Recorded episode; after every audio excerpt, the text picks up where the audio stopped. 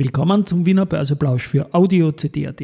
Heute ist Mittwoch, der 20. Dezember 2023 und mein Name ist Christian Drastil. An meine Haut lasse ich nur Wasser und CD. An meine Ohren lasse ich nur Wasser und Audio-CD. Es gibt einen großen Deal an der Wiener Börse und beide börsennotierten Beteiligten sind heute auch die großen Vormittagsgewinner. Das macht mal Spaß und ist lässig im Wiener Börseplausch mit dem Motto Market. And me. With Homie B. Ja, es wäre schön, wenn die Börse auch für die Politik ein Modethema wäre. Und die Dezemberbräuche sind präsentiert von Wiener Berger und SBO. Der ATX ist im Minus mit 0,27 Prozent, jetzt um 13.24 Uhr bei 3.373,32 Punkten. Das ist insofern überraschend, weil sich ja heute sehr Positives tut. Aber schauen wir mal zum Detailblick aus den 42 Aktien ATX Prime. Da haben wir die RBI mit plus 9,7% vorne und dann die Strabag mit plus 9% vorne. Das ist dann die große Geschichte, da komme ich noch dazu. Weiters dann die Frequentis mit plus 2,2, Flughafen 2,0 und die Post mit plus 1,7%. Auf der Verliererseite der Verbund mit minus 4% und das macht auch heute die Index Minuspunkte aus, also die beste Aktie langfristig in den letzten sechs Jahren und seit IPO sowieso ein Wahnsinn. Heute mal Tagesverlierer. Dann Pira Mobility minus 3%, Marinomed minus 2,5%, Kapsch minus 2,4% und die POR mit minus 2,1%. Beim Geldumsatz, ja, da darf man natürlich auch gebannt hinschauen. Die Raiffeisen hat 56 Millionen Euro Umsatz. Das wird sicher der größte Tagesumsatz des Unternehmens heuer werden. Der Verbund hat 11,2 und die OMV, die hat 5 Millionen Umsatz. It's time for the main event. Ja, dann schauen wir uns diesen Main Event nochmal genauer an. Gestern nach Marktschluss hat die RBI bekannt gegeben und die Strabag, dass man gemeinsam über die russische Tochter AO Raiffeisenbank 28,5 Millionen Aktien der Strabag SE, das sind 27,78 Prozent der Aktien vom Oleg Deripaska äh, kaufen wird, genau von der MKO Rasperia Trading Limited. Und da gibt es einen Kaufpreis in Höhe von 1,51 Milliarden Euro, einschließlich früherer Dividenden.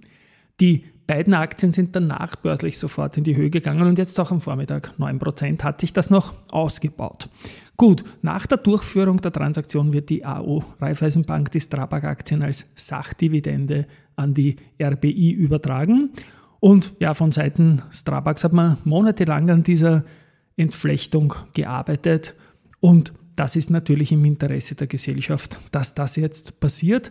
Und die Beteiligung war ja mit Nachteilen für die Strabag äh, verbunden. Und ich glaube, es ist ein sehr kluger Weg gewählt worden und die Börse hat auch immer recht. Und zweimal 9% plus, das wird einmal äh, sehr positiv angenommen. Für die Strabag heißt das natürlich auch, dass man wieder mitten im ATX-Rennen drinnen ist, meiner Meinung nach. Die Umsätze werden steigen. Es ist ein bisschen so eine Geschichte mit einer börslichen Neuerfindung auch.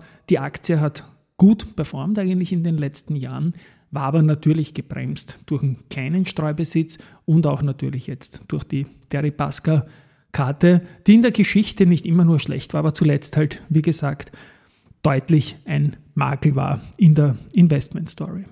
Bei dieser Gelegenheit oder nicht bei dieser Gelegenheit, sondern überhaupt geht auch der Alfred Gusenbauer aus dem Aufsichtsrat der Strabag. Er begründet das mit der öffentlichen Diskussion über einzelne in Schieflage geratene Signa-Gesellschaften und er will vermeiden, dass ein Reputationsschaden auf die Strabag fällt, was ja auch angenehm ist. Gut, ja, dann der Aleš Starek, Finanzvorstand der FACC, der verlässt das Unternehmen und zwar schon mit Ablauf des 31.12. Er will sich einer neuen beruflichen Herausforderung stellen.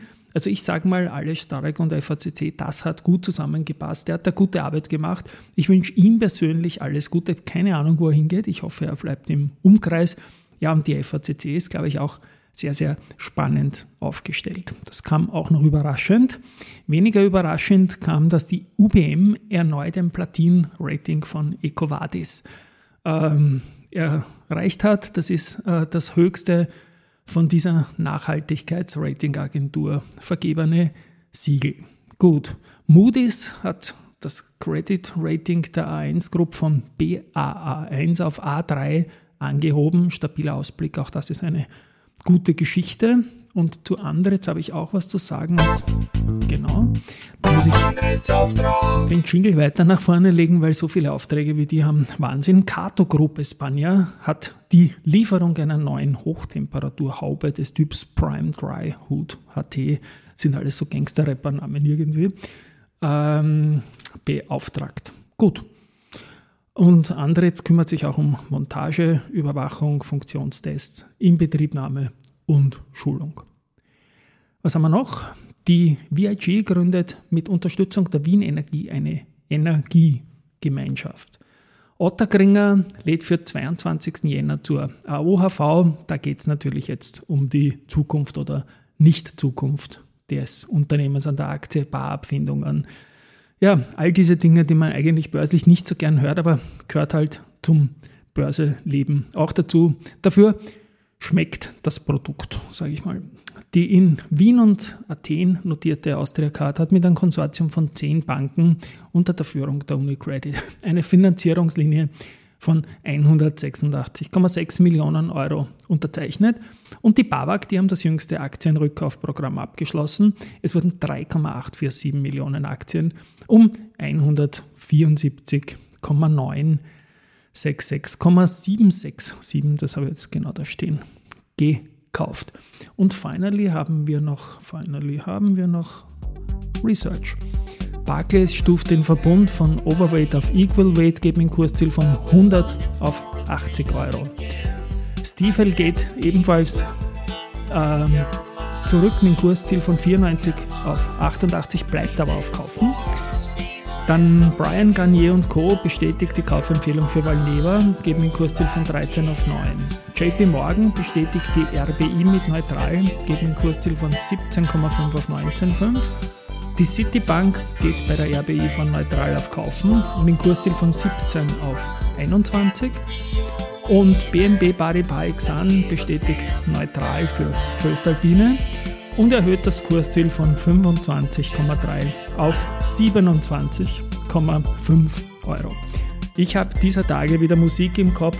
Ein eigenkomponiertes Weihnachtslied ist sich heuer nicht ausgegangen, aber der Mirko Lukic, eine geniale Stimme und ein Kapitalmarktteilnehmer, der auch Börse People zu Gast war, der wird mich joinen und wir werden was rausfetzen noch für den 24.12. Tschüss und Baba.